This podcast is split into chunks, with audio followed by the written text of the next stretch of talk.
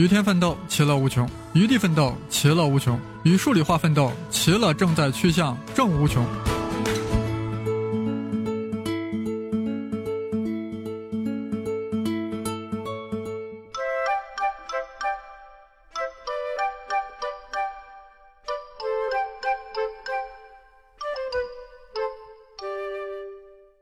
各位声考数理化的同学们，大家好，啊，我是大家喜爱的皮哥，啊，生粒子老师啊，专门让我在对文科数学的一个基本情况给大家带来一个分析，所以今天我将对全国一二三三套卷一起展开一个粗略的分析。文科当然相对于理科来说的话就要简单一些了，对吧？这也是没有办法的嘛，文科同学本来就是数学相对于什么呀，要弱化一些。但是注意，刚才我们一直前期强调的一个基本观点：文理将要不分科。所以我们会发现，文科的难度其实相对于往年来说，不能体现出什么呀降低的这个趋势，反而有点什么升高的一个趋势体现出来。为啥？就是文理他们要荟萃到同一点处嘛。所以说，文科全国一卷啊，难度依旧是领先于啊另外两套卷。那总的来说的话，全国一卷我们会发现啊，它在设置题目时。前面的问题还是以基础为主，那么一直到第几题开始就难度稍微大一点呢？好，它是从我们的第八题开始啊。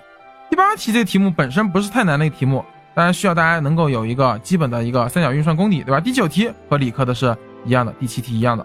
好，第十题、十一题还有十二题都区别于理科，但是你会发现十二题去年考过一个类似的问题吗？对不对？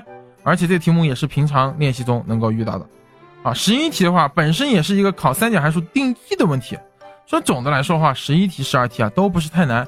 但是对于文科同学来说的话啊，还是有一定难度。所以文科同学如果想考高分的，我建议文科同学可以去练习一下同款类型的理科题目，就能够达到一个相应的高度了。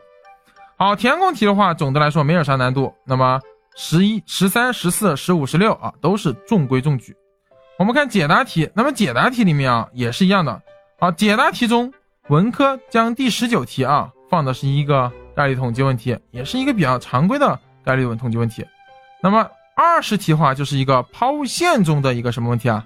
哎，一个角向导问题，其实也就是二零一五年的全国卷一卷的那个题目啊，几乎是类似的。最后二十一题，二十一题的这个文科题目它是啥题啊？它正好就是二零一三年全国二卷理科的二十一题的一个改版而已嘛。所以说又是一个同源题，发现了吧？好了，后面几个题目啊都比较简单，我们也不多说了，因为他们和理科是重复的。那么全国二卷就没啥说头了，为啥？因为全国二卷今年理科都考的简单，其实文科考的就更简单了。总的来说的话，它和理科的题目啊雷同的题目很多啊，大部分题目都是相雷同的。那么个别题目啊稍微有点变化，对吧？比如说我们的后面的立体几何，对不对？有点变化。比如说我们的导数有点变化。但是总的来说，它的难度啊比理科的更简单。这里面我主要说一下二十一题。二十一题同样一个问题，就是难度并不算太大，但是呢，你要得满分并不容易，因为你要注意一下，用零点存在定理去说明它，才是这个题目的正道。剩下题目因为绝大部分和理科重复了，我就不赘述了。最后我们来看一下全国三卷文科，它又是一个啥情况？三卷文科啊，前期的题目是不是跟理科也是几乎类似的，对吧？那么主要是从哪儿开始啊有所区分呢？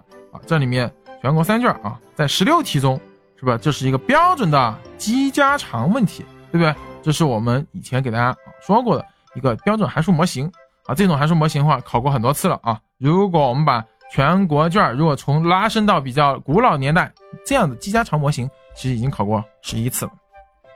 好，最后我们来看一下解答题，解答题也是前面的问题都是和理科几乎啊雷同的。